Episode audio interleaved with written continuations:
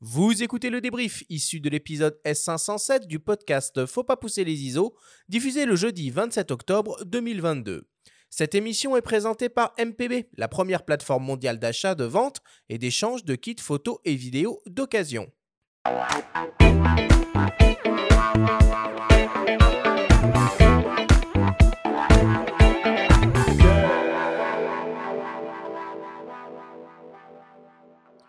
Nous sommes toujours avec Benoît Stéphanie. C'est le moment du débrief pour synthétiser les informations importantes à retenir de notre grande discussion autour du son en vidéo.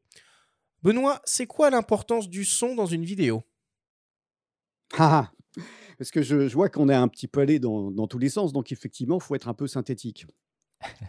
C'est le but de cette petite, euh, cette petite bulle à la finale, ouais. Bah, l'importance du son dans une vidéo, c'est de la rendre la plus agréable possible pour, les, pour les auditeurs, pour le public. Donc euh, voilà, c'est ça la, la base, c'est ça.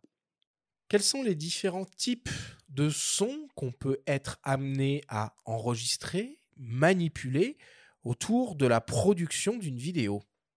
Alors, moi, je distingue deux types de sons. D'un côté, ce qu'on va appeler les sons d'ambiance, qui vont en général aller de pair avec les plans de coupe, et d'un autre côté, les, on va dire les interviews ou les sons de les, les sons, les voix, on va dire, euh, voilà, qui, qui, en général sont des, des, interviews ou des scènes de vie, et où il est important de, que, que, le, que les voix soient le plus intelligibles possible.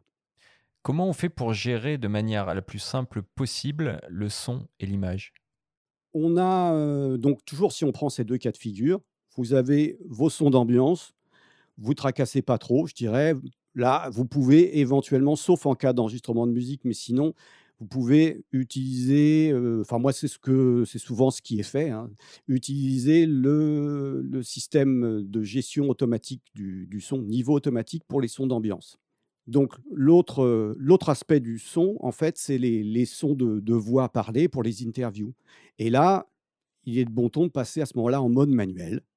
Donc, d'avoir son afficheur de niveau présent et de faire en, et puis aussi de mettre le casque pour vérifier. parce que on peut avoir un niveau qui est correct hein, je rappelle à peu près entre moins 20 et moins 10 dB sur l'afficheur. En général ça c'est un niveau qui est correct et qui sera tout à fait exploitable ensuite en post-production. Mais parfois, ça module très bien, mais si on met le, casque, on s'aperçoit que finalement, c'est moins, moins bien parce qu'on est dans un environnement qui est brillant. Il y a un bus qui vient d'arriver qui a complètement masqué l'interview alors que les niveaux semblaient corrects ou que finalement il y a des bruits du vent qui vont aussi masquer et on, va se retrouver avec des problèmes d'intelligibilité. Et petite chose aussi qu'il faut dire, c'est que souvent l'électronique qui est dédiée en fait au, casque n'est pas toujours d'une qualité suffisante. C'est parfois c'est un, peu dur de bien entendre. Et on n'a pas parlé aussi d'autres choses, c'est l'importance d'avoir un, casque adapté au, fait au tournage. Tu veux dire pas de simple écouteur de smartphone, mais un vrai casque isolant? Ah bah, il existe des petits écouteurs maintenant qui peuvent être performants. Hein, donc, Des intra-auriculaires, ça suffirait, ouais. C'est à chacun de trouver, à mon avis, le, bon, le bon compromis. sachant qu'il y a une référence quand même dans le domaine filaire et casque traditionnel, qui est le Sennheiser HD 25. pourquoi? Parce que dans, dans sa version initiale, parce qu'il y a plusieurs versions, mais dans sa version initiale, vous avez un seul câble, il est de dimension correcte, il isole bien et vous avez la possibilité de décoller une oreille pour rester en contact avec la personne que vous allez interviewer, par exemple. Donc, et il est solide aussi. Donc, tout ça fait que c'est devenu un standard. Il est solide, il est léger. Donc, voilà. Mais encore une fois, vous pouvez aussi tenter votre chance avec des petits, des petits écouteurs intra-auriculaires ou pas. plein de choses possibles. Quel type de micro et d'accessoires, pour compléter ce que tu viens de dire, on est amené à utiliser en vidéo en extérieur? Alors, en extérieur, il faut absolument, à mon avis, un micro qu'on va appeler le micro cam, qui va servir pour les, les ambiances, et d'un autre côté, un dispositif de micro qui va servir pour les interviews. Alors, c'est souvent par commodité un système de micro sans fil qui pourra être un micro, euh, ce qu'on appelle un micro-main, qu'on va tenir euh, ou que l'interviewé va tenir euh, dans sa main, ou un système, on appelle souvent micro-cravate, micro-lavalier, qu'on va aller pincer et qui va se trouver donc sur la personne qui est interviewée. C'est lequel le plus fiable en extérieur? Parce que c'est vrai qu'on n'en a pas parlé, mais le, mi- le micro-main a l'air a l'air plus sûr. Est-ce que c'est est -ce c'est vrai? Alors, là, on rentre dans quelque chose dont on n'a pas beaucoup parlé, c'est l'isolement en fait du sujet, Des bruits ambiants. voilà, l'isolement de la source. Euh, généralement, si vous voulez, euh, le micro-main, quand il est bien utilisé, c'est- c'est-à-dire placé à proximité de la bouche, reste le meilleur euh, isolant euh, possible et imaginable. Donc, en gros, si vous êtes sur une scène de guerre ou une manif ou une manifestation sportive, le micro-main, c'est top. Mais ça suppose effectivement une réalisation euh, et un style d'image qui est très connoté euh, news. Voilà. Et sinon, l'autre alternative, c'est le qui, euh, s'il est placé correctement, produit un isolement qui sera assez intéressant également.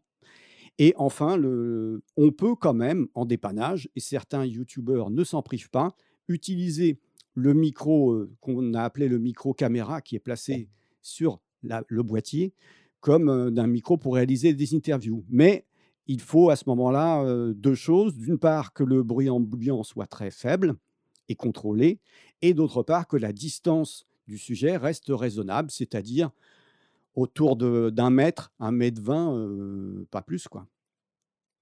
Quel type de logiciel on utilise pour la post-production audio de vidéo Alors c'est vrai que ça, on n'en a pas beaucoup parlé. Alors, le, standard euh, professionnel, ça reste le, Pro Tools, qui est aujourd'hui, euh, depuis pas mal d'années, donc euh, qui a été racheté par Avid, donc- la division audio de chez Avid.